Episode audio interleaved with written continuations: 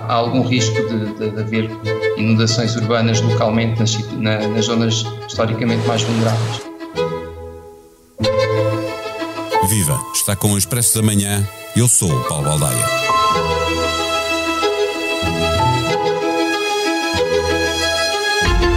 ...2022 é o ano de pior seca em Portugal e a chuva que está a chegar é, por isso, muito bem-vinda. Precisamos que em outubro chova acima da média, mas temos também de estar muito atentos ao rio atmosférico que, vindo do Atlântico, chega ao continente transportando vapor de água do oceano. Quando chegam à Terra, estas bandas de umidade são forçadas a ascender para altitudes superiores, trazendo a precipitação. Até aqui, tudo normal. Precisamos de chuva e ela está a chegar.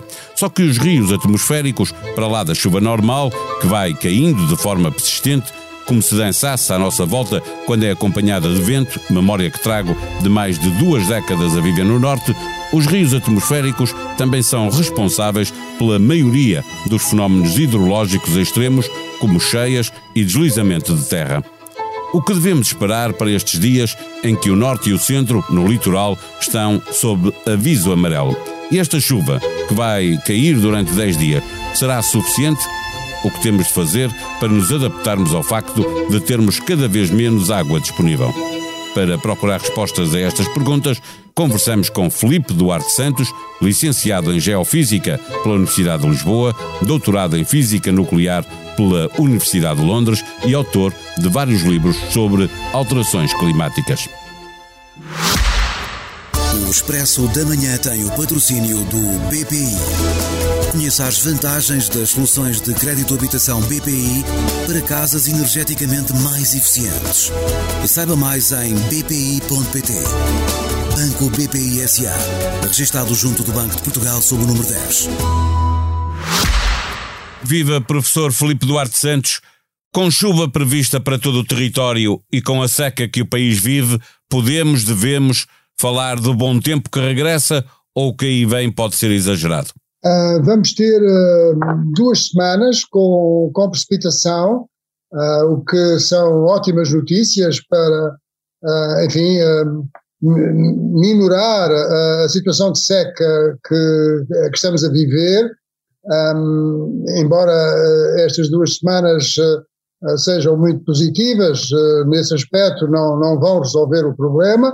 Um, de qualquer modo, a precipitação vai ser mais intensa um, na região noroeste do, do, país, ou seja, na região do Minho, entre Douro e Minho, na região noroeste, onde haverá precipitações da ordem acumuladas, acumuladas durante esta semana de enfim, do, no período, uh, mais do que uma semana, no período de 18 a 28 de outubro, um, cerca de 100 milímetros, ou seja, um metro, não é? Um metro, perdão, uh, 100 milímetros, 100 milímetros, não, não chega a um metro, um, uh, e uh, no sul será menos, será da ordem de 30 a 40, depois, uh, na semana seguinte, de 26 a 3 de novembro, um, voltará a, a, haver precipitação uh, abundante no, na, na, zona do, do Minho, do noroeste de Portugal, uh, mas no sul, no extremo sul,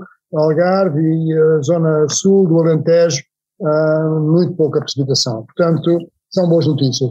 Mas do que nos está a dizer eh, eh, e do que se prevê que vai acontecer, eh, quer quanto ao tempo que vai durar, quer este período de chuva, quer quanto à quantidade de chuva que possa vir a cair, será significativo para mudar alguma coisa quanto à seca hidrológica que o país atravessa? Ah, bom, vai ser uma contribuição importante, mas não vai, não vai resolver o problema. Ah, eu penso que vamos continuar que, com, com, com, enfim, com esta escassez da água, um, durante mais tempo, uh, urge o país, uh, enfim, convencer-se de que a precipitação média anual está a diminuir, ou, se quisermos dizer de outra forma, que as secas estão-se a tornar mais frequentes e que temos que encontrar novas disponibilidades de água. Uh, ou seja, uh, novas disponibilidades para além daquelas que resultam da precipitação.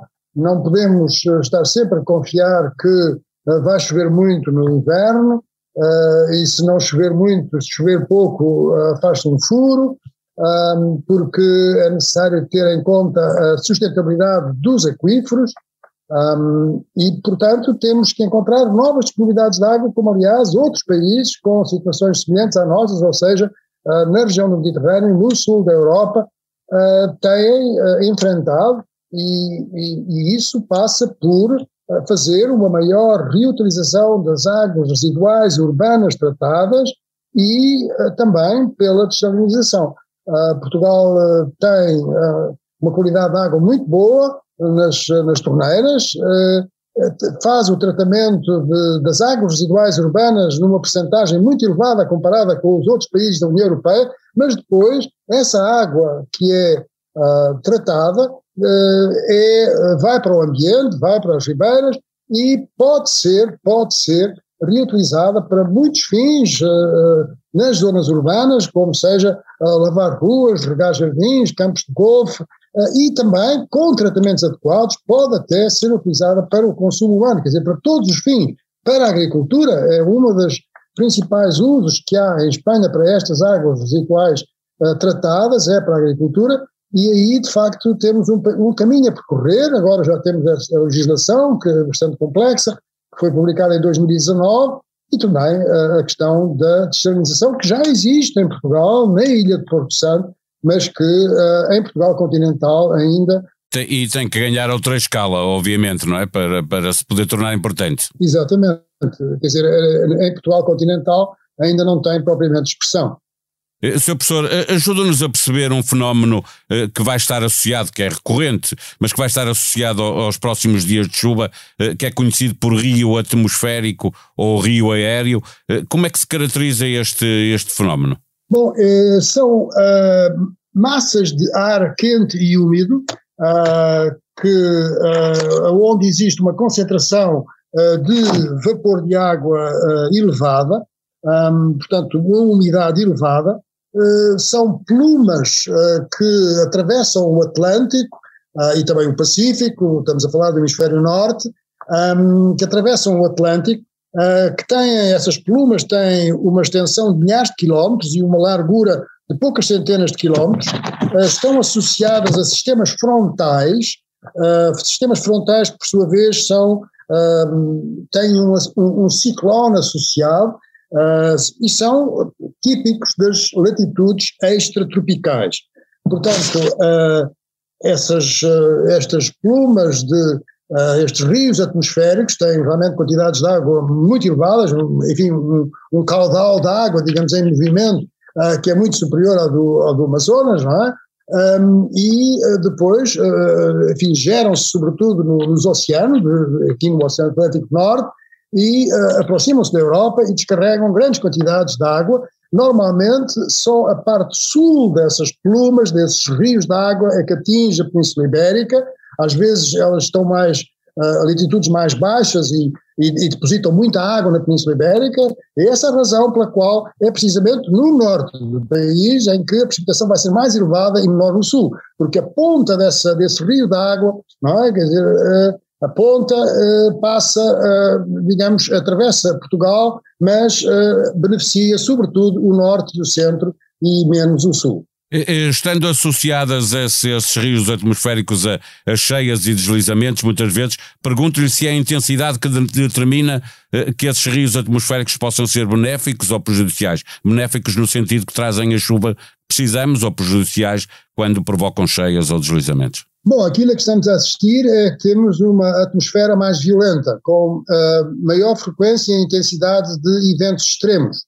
E, portanto, por isso é que estamos a ter, e isso é causado pelas alterações climáticas, pelo aumento de, uh, das emissões de gases com efeito estufa para, para, a atmosfera. E, portanto, temos secas, é? que é um evento extremo, que, quando são prolongadas e muito severas, e depois também temos, uh, quando chove, uh, eventos de precipitação muito intensa, que pode estar associada a esses tais rios atmosféricos, Uh, sobretudo quando essa pluma uh, passa, quer dizer, atravessa uma determinada zona, uma determinada região eh, durante bastante tempo, então deposita uma grande quantidade de água e isso, evidentemente, tem o risco de causar inundações e deslizamentos de terras, porque, e, agora com mais intensidade, porque, como digo, os eventos extremos intensos, mais intensos e mais frequentes estão a dar-se devido a estas alterações climáticas. O professor estava a falar de, de eventos extremos e, e, lembrou a seca, por contraponto a, a, este excesso de água que possa cair de repente. Eh, Pergunto-lhe se a seca também pode dificultar a infiltração das águas nos terrenos e, e contribuir para, para uh, fenómenos de deslizamento de terras, por exemplo. Se, se, se, se estando numa situação de seca. A, a, terra está mais seca, não é? Está mais árida. Exatamente, exatamente. Quer dizer, se a terra quando a terra está já úmida, tem maior capacidade de absorção uh, da água do que se estiver seca e, portanto, durante um período inicial tem tendência a deslizar e, portanto, e isso é particularmente, uh, enfim, uh, notório quando se trata de terrenos onde houve um incêndio rural ou florestal e as sinas são hidrófobas, portanto, a água desliza e, e isso eh, pode causar, eh, de facto, deslizamentos de terras e uh, transportar cinzas, etc., que é um problema. Mas uh, um, há, realmente há, há, grandes regiões do país que estão numa situação ainda de seca uh, e o facto é que a disponibilidade de, de água, quer dizer, há uma, há uma, situação de escassez da água, sobretudo no sul do país, que é preocupante e, como digo, é necessário encarar este problema de frente e não estarmos sempre a pensar que no inverno vai chover bastante e, portanto, o problema é passageiro. Uh, isto é um problema que está connosco, vai continuar connosco e ao qual temos que nos adaptar, temos que criar uh, condições uh, para maior resiliência, para nos adaptarmos a um clima mais quente e mais seco para ler em tribunaexpresso.pt mais notícias para o rapaz, para nós e para Portugal. Klopp confirma que Diogo Jota falhará o Mundial devido à lesão. O avançado foi forçado a sair do jogo contra o Manchester City e agora o técnico do Liverpool anuncia o pior cenário. Jota tem uma lesão muscular grave na coxa e será baixa por muito tempo. Numa semana em que se vai jogar um Porto Benfica, também se fala do Sporting como o fiável se tornou questionável, ou o relato da primeira grande crise de Ruben Amorim. Quatro derrotas no mês deixam o projeto de Sporting cheio de interrogações. Cultura, política, economia, sociedade e humor. Ouça os podcasts do Expresso, da SIC e da SIC Notícias, faça a sua avaliação na plataforma de áudio que tem no seu telemóvel ou computador, ajude-nos a fazer melhor o que fazemos para si. A sonoplastia deste episódio foi de João Martins. Voltamos amanhã. Até lá. Tenham um bom dia.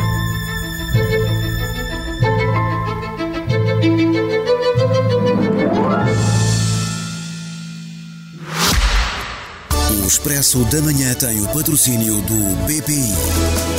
Conheça as vantagens das soluções de crédito habitação BPI para casas energeticamente mais eficientes. Saiba mais em bpi.pt. Banco BPI SA. Registrado junto do Banco de Portugal sob o número 10.